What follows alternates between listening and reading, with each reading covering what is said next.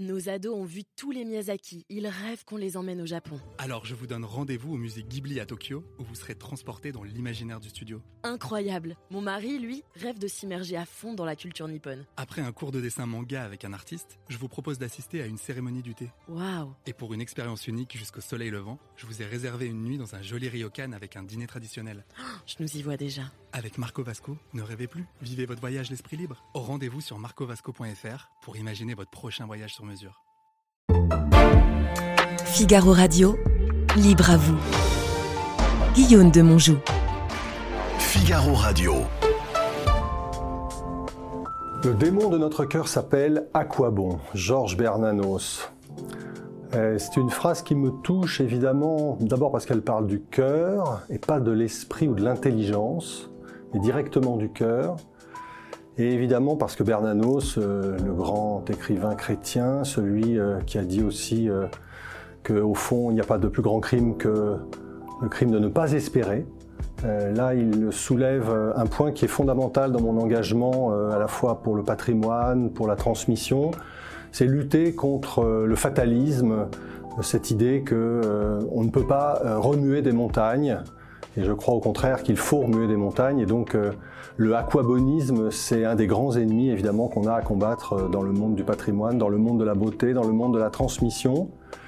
Et c'est aussi, euh, au fond, euh, un engagement complet de, de la vie et, et de, de ce qu'on peut être dans la vie aux autres et à la société.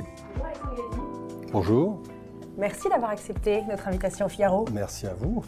Là, je vous, ai- vous êtes un universitaire, vous n'êtes pas habitué à parler à des écrans, plutôt à des élèves.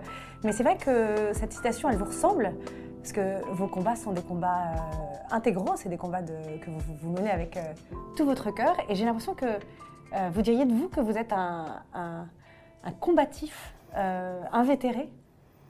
Oui, j'ai été longtemps considéré comme un chevalier avec une épée en bois qui peut-être quelquefois ferraillait contre des grands moulins.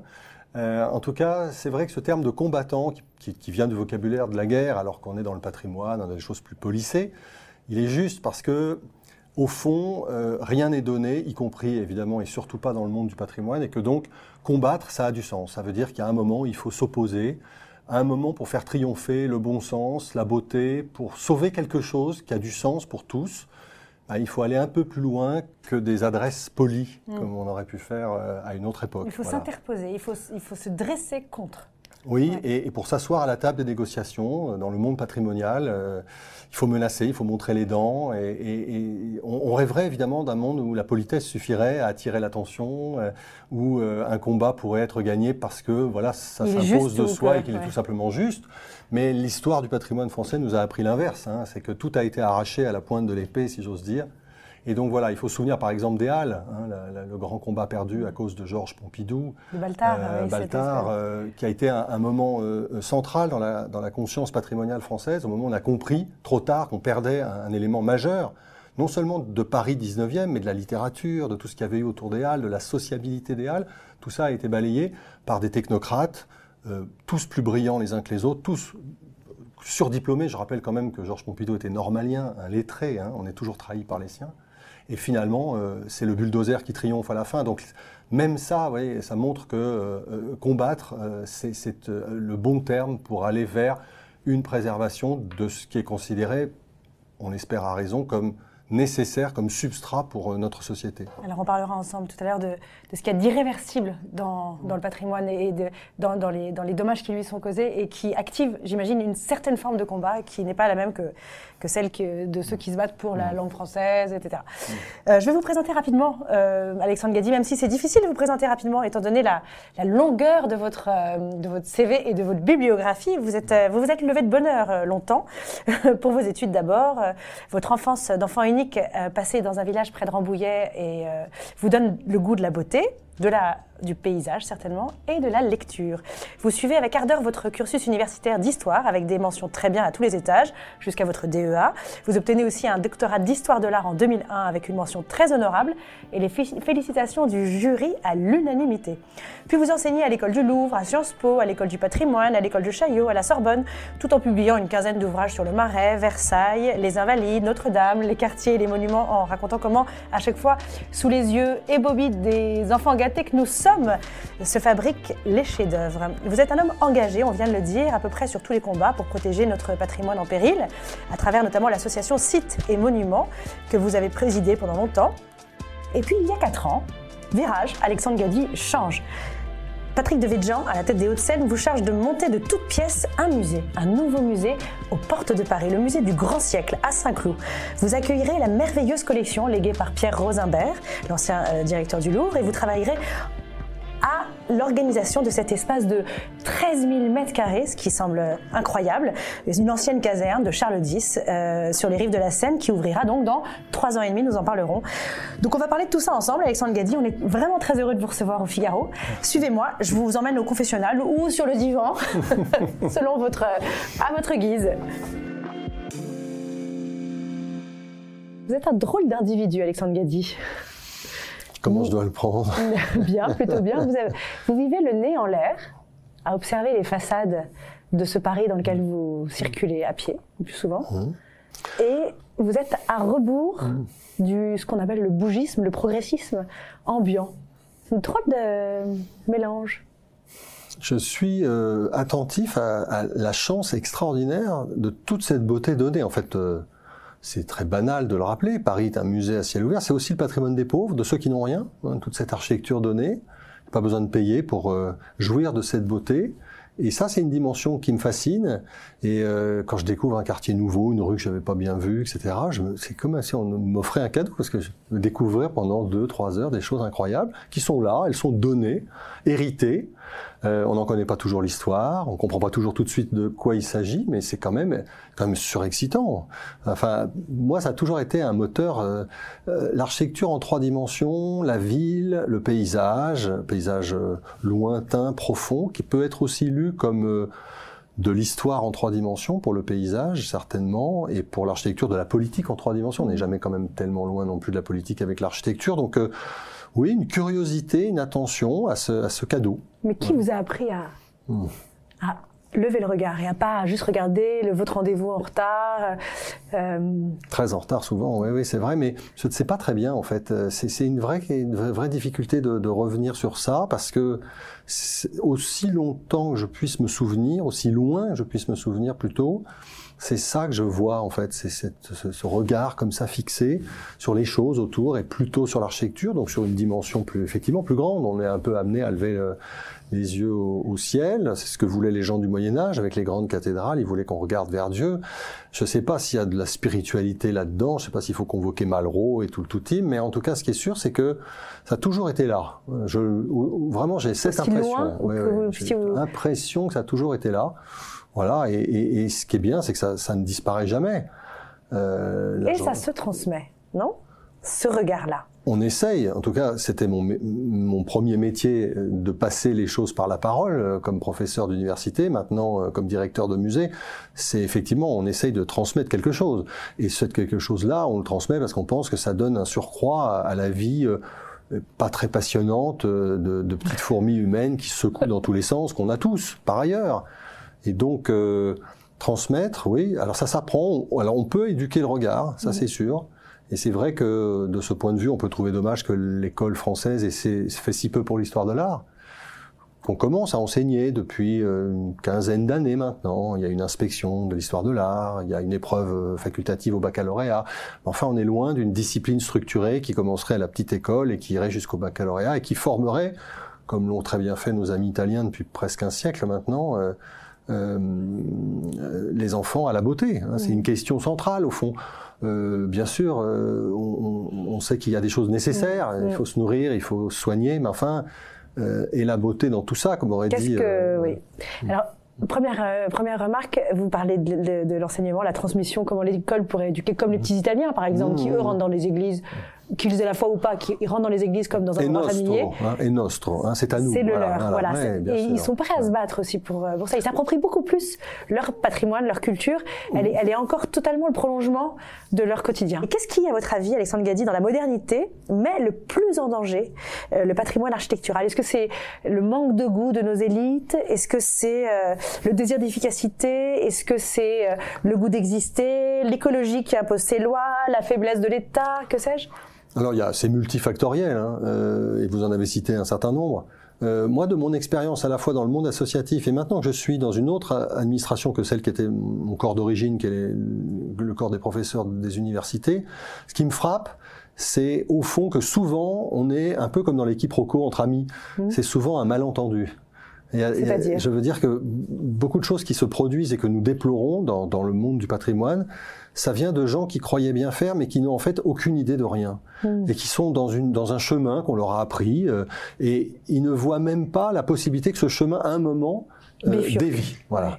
Et, et ça, c'est assez désespérant. Et, et en même temps, on voit très bien cette logique qui est à l'œuvre de quelqu'un qui fait correctement son travail, mais qui ne voit pas les choses. Voilà. Et ça, moi, c'est ça qui m'intéresse.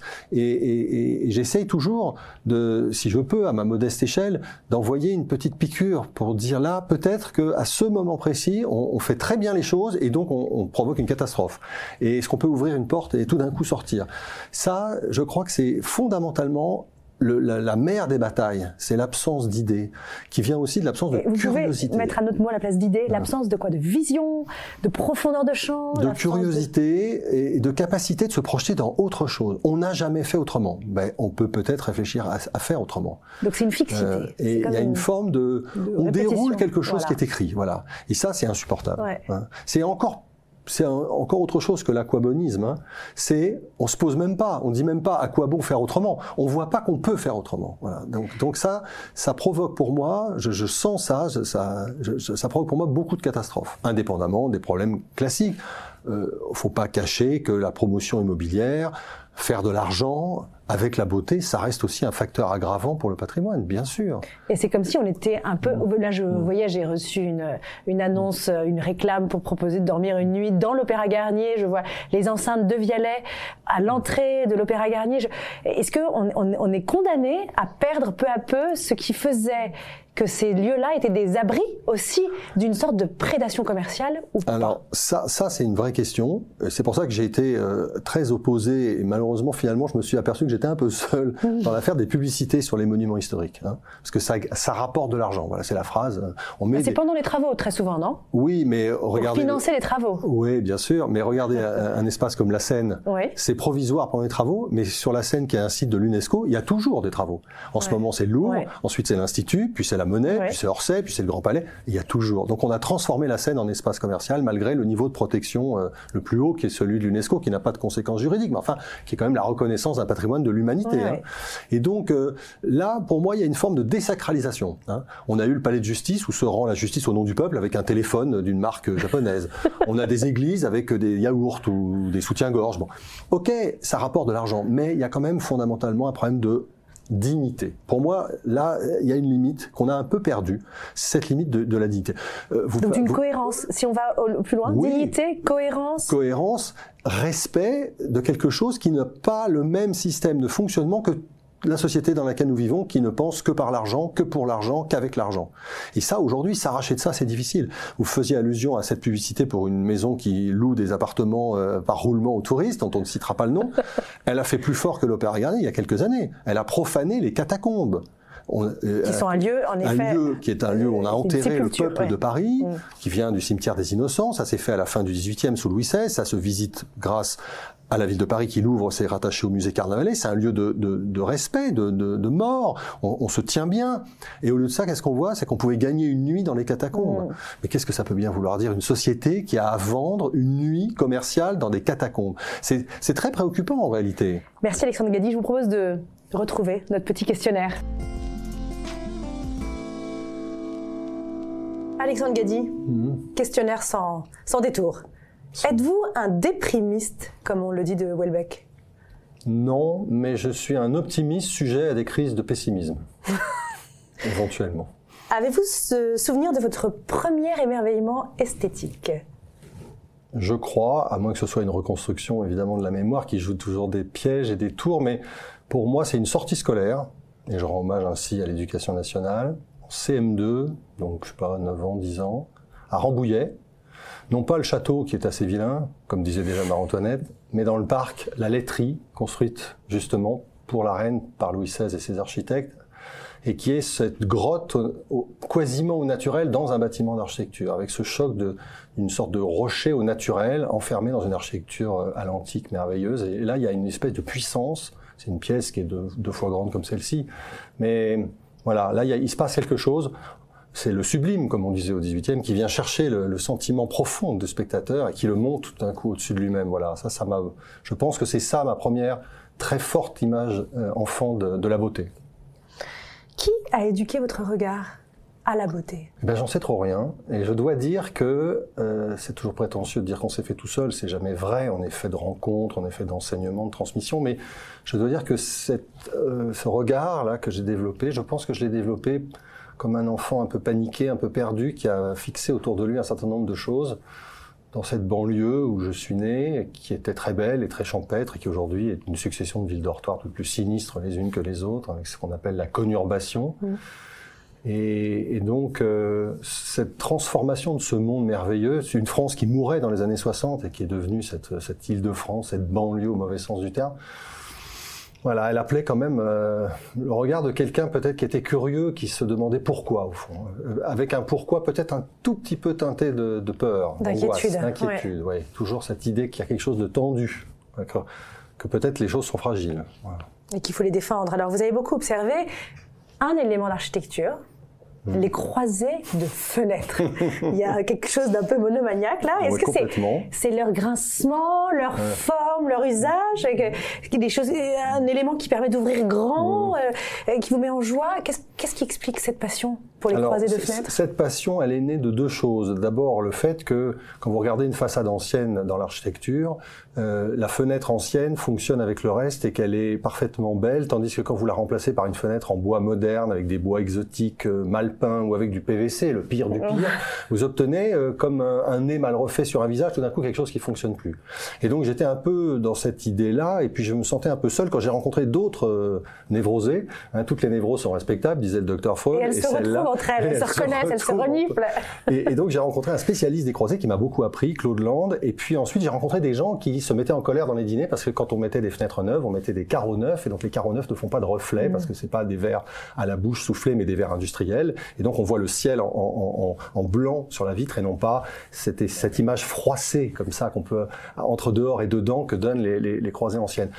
Et donc voilà, c'est devenu une espèce de, de joke et, et de passion, sachant que on est peut-être la dernière génération à en voir sur les immeubles, hein, puisque il y a eu d'abord euh, le, le aquabonisme. Oh, euh, je change ma fenêtre parce que voilà, c'est moderne, j'ai froid, il y a des coulis d'air, les coulis d'air c'est très bon pour la santé. Et puis ensuite, euh, il y a les, d'air. les- les démarcheurs qui vous disent il faut changer vos fenêtres parce qu'on va faire tourner le business. Et puis il y a enfin les écolos qui vous expliquent que La loi voilà, Elan, ouais, la loi Elan, toutes les toutes les choses qu'on connaît hélas. Donc voilà. Donc la fenêtre euh, ancienne qu'on appelait croisée jusque dans les années 70 hein, et porte croisée pour Mais parce que c'est cette forme-là. Et puis, c'est- la forme de la croix, évidemment, ça nous renvoie à des questions médiévales un peu, un peu denses. Euh, bah, tout ça, ça va disparaître. Quel est le drame patrimonial, Alexandre Gadi, qui vous met en colère? Je vais prendre un exemple que j'ai connu de très près, puisque j'ai été acteur de ce drame. Euh, c'est Roland Garros. Le, le bétonnage du, du jardin des Serres d'Auteuil, euh, jardin fleuriste, classé monument historique, classé comme site dans le bois de Boulogne, et qui a été aménagé euh, de manière euh, tout à fait euh, scandaleuse pour faire un stade supplémentaire à Roland-Garros, qui est trop petit là où il est.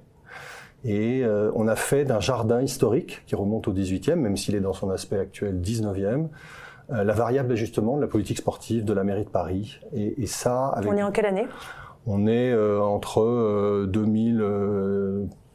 13, 14, 15, ça se passe il y a, il y a, un peu moins de 10 ans. C'est l'actuelle équipe de la mairie et c'est euh, des dizaines d'arbres abattus. Et, et, et, ça rend encore plus en colère quand on sait l'importance Hein, qu'on donne aujourd'hui à la nature en ville, au fait qu'à Paris, il n'y a pas assez de nature, parce que c'est historique, la ville a toujours été trop dense, trop minérale, que depuis Haussmann, on n'a pas assez mis de côté des espaces pour faire des jardins, et, de voir qu'on a, euh, pour, pour euh, le sport, si respectable soit-il, au lieu de- d'adopter une solution Et pour qui serait... un mois de sport par an, Pour un mois de sport semaines. par an. Au lieu de chercher une Mm. solution euh, dans une logique de décentralisation qui devrait être plus à l'œuvre dans cette région capitale. Ailleurs, plus loin, etc. Comme sont euh, les cours de tennis en Angleterre, aux États-Unis, dans les grandes capitales du Grand Chelem. On a voulu rester comme ça, collé au bois de Boulogne, et ce faisant, on a encore abîmé un site tout à fait extraordinaire. Donc, euh, euh, grande colère parce que euh, il y avait des solutions en plus alternatives qui étaient chiffrées, qui montraient qu'on pouvait vraiment faire autre chose. Et donc déception que là, il n'y ait pas eu une vraie écoute démocratique pour un projet, pour un contre-projet. Existe-t-il un défaut qui vous Mm. handicape et si oui, comment le, le contenez-vous? Un défaut qui me handicape, il y en a tellement. Ah, vous C'est difficile, c'est difficile, mais l'exaltation peut-être, Mm. la difficulté de rester calme. Euh, et modéré devant. devant l'injustice, Ouais. par exemple, Mhm. euh, devant la fraude, devant la triche. euh, au fond, euh, ce qui serait peut-être une forme de naïveté. Alors, c'est pas grave quand on est naïf, quand on est jeune. Plus on vieillit, plus les gens se demandent si c'est pas de la crétinerie. mais, mais je dois dire, ne pas se résoudre et se Ouais. mettre en colère à, à plus de 50 ans, ça paraît un peu curieux. Euh, au fond, peut-être euh, ne pas être assez bien élevé, je ne sais pas. Il y a un moment où dans la société, ça peut être un obstacle. Mais en tout cas, voilà, euh, arriver à se contenir et à dépasser sa propre colère, ça, c'est un travail de tous les jours. Ouais. Dernière question, Alexandre Gadi. Qu'aimeriez-vous qu'on retienne de vous après votre mort? Pardon, hein. C'est trop égotique euh, comme question, je peux pas répondre à ça, mais, mais vous, vous allez passer comme ça, euh, comme un coup de vent? Pas comme, un- pas comme le- le- voilà. l'essentiel de l'humanité. oui, euh, les, les cimetières sont remplis de gens irremplaçables, mais je dirais, euh, il a essayé. Hmm. Voilà, il a essayé. Alors Alexandre Gadi, vous nous avez apporté quelque chose qui est un livre. On vous demande d'apporter un objet fétiche pour vous. Je comprends que pour vous, l'objet le plus euh, structurant et, et fondamental de votre vie, c'est probablement le livre. Oui. Et ce livre-là, lequel est-il? Qu'est-ce que vous avez choisi? Alors j'ai choisi un livre qui m'a beaucoup marqué quand je suis arrivé à Paris euh, de ma petite banlieue lointaine, euh, champêtre devenue euh, dortoir. C'est Penser la Révolution de François Furet qui paraît en 1978. J'ai 10 ans, je, incapable de comprendre évidemment un mot de ce livre quand il paraît, mais en revanche, quand j'arrive à Paris et que je commence mes études d'historien à la Sorbonne, à Paris 4, comme on disait à l'époque, euh, je suis un, un- je me destine à être historien de la Révolution et de l'Empire parce que j'ai une passion un peu maladive pour Napoléon qui heureusement m'est passé, et j'ai été soigné et guéri. Euh, parce qu'à la fin, je, je pense que Napoléon est un personnage très négatif. Et ce qui m'intéresse, c'est qu'à ce moment-là, je suis exalté par la Révolution française et que la Révolution française est un objet historique, mais elle est aussi un objet politique. Et on est au moment du bicentenaire de la Révolution, de 89, François Mitterrand, la gauche triomphante française. C'était c'était tout un bloc. un bloc de bien-pensance et, et- et voilà. Et hum, je revoyais récemment l'extraordinaire petit clip qu'avait fait François Mitterrand pour sa campagne de 88 qui va très très vite sur une musique très saccadée et qui se termine par son portrait magnifique en, en empereur romain euh, sur le profil et, et qui commence par une image de la Révolution. Et c'est toute la gauche qui est séquencée depuis 89 jusqu'à lui Et François Euh, Furet, il rompt avec une lecture très, euh, comme ça, positive, enfin, euh, disons, de bloc de la Révolution française. Il montre qu'il y a quand même le bon et Ouais. le moins bon. Et, et surtout, ce qui m'intéresse dans ce livre, c'est que c'est pas un livre qui raconte quoi que ce soit de factuel. C'est-à-dire que moi, jeune historien, je me passionne pour, pour apprendre toutes les dates, je veux savoir combien il y a de personnes là, combien il y a de guerres là, etc. Et puis, tout d'un coup, arrive quelqu'un qui dit, posez tout sur la table et réfléchissez deux secondes à ce que vous êtes en train de mâchonner et de dire par rapport à quel historien, par rapport à quelle école, par rapport à quel euh, courant de pensée. Et lui, à ce moment-là, il se bat contre les marxistes. C'est un livre qu'on relit, moi je relis tout le temps parce que c'est à chaque fois, d'abord c'est tellement Avec une bien écriture, écrit. oui, c'est ça, parce C'est que François éblouissant. Furet, Et on se dit à chaque fois, voilà, c'est tellement juste. C'est- souvent d'ailleurs des idées qui sont d'une assez grande simplicité, mais, mais c'est ce qui leur donne cette force, servie par le style. Merci Alexandre Gadi de m'accompagner si, vous le per- si vous le voulez bien.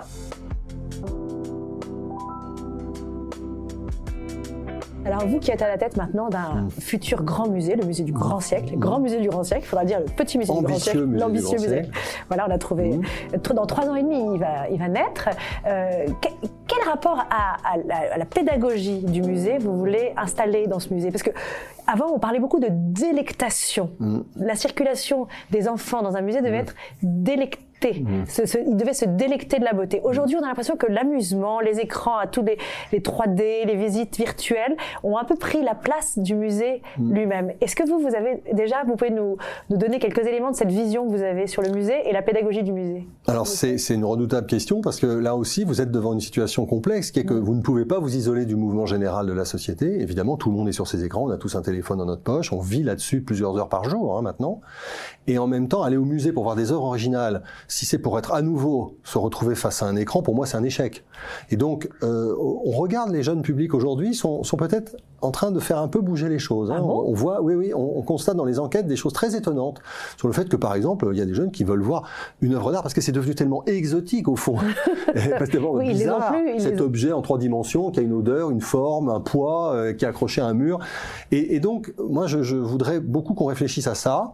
D'ailleurs, quand je suis arrivé dans ce projet, j'avais dit, euh, une forme de provocation, il n'y aura pas rien de numérique dans le musée. Tout le monde m'a pris pour un fou, évidemment, et je, je, et je ne peux pas le faire. Et je Le ne musée le ferai pas. du, du- du- du- Euh, le musée de l'œuvre originale. Voilà. Non, donc, Ouais. ça ne- n'existera pas évidemment, mais c'est, je suis content d'être parti de ça Ouais. plutôt que d'être arrivé en disant bien sûr il y aura plein de gadgets numériques. Non, le gadget numérique ne sera là qu'à un tout petit moment pour venir renforcer la médiation quand c'est très difficile de faire parler une œuvre.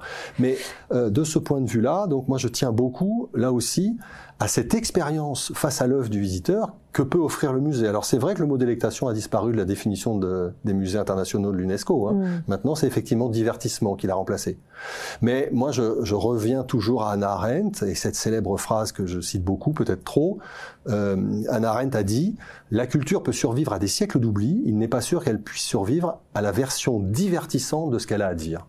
Et ça, pour moi, c'est aussi une des lignes rouges que je voudrais tenir dans ce musée. Merci Alexandre Guedy. Là, j'ai l'impression que vous avez été un peu trop à l'aise avec nous. Non. Je vous ai pas assez déstabilisé, mais euh, je vous réinviterai dans notre émission Libre à vous sur le Figaro, euh, sur la chaîne du Figaro, parce que je pense que vous avez encore beaucoup à nous apprendre. Merci Alexandre Guedy d'avoir accepté notre invitation. À très bientôt. Nos ados ont vu tous les Miyazaki. Ils rêvent qu'on les emmène au Japon. Alors je vous donne rendez-vous au musée Ghibli à Tokyo, où vous serez transporté dans l'imaginaire du studio. Incroyable. Mon mari, lui, rêve de s'immerger à fond dans la culture nippone. Après un cours de dessin manga avec un artiste, je vous propose d'assister à une cérémonie du thé. Waouh. Et pour une expérience unique jusqu'au soleil levant, je vous ai réservé une nuit dans un joli ryokan avec un dîner traditionnel.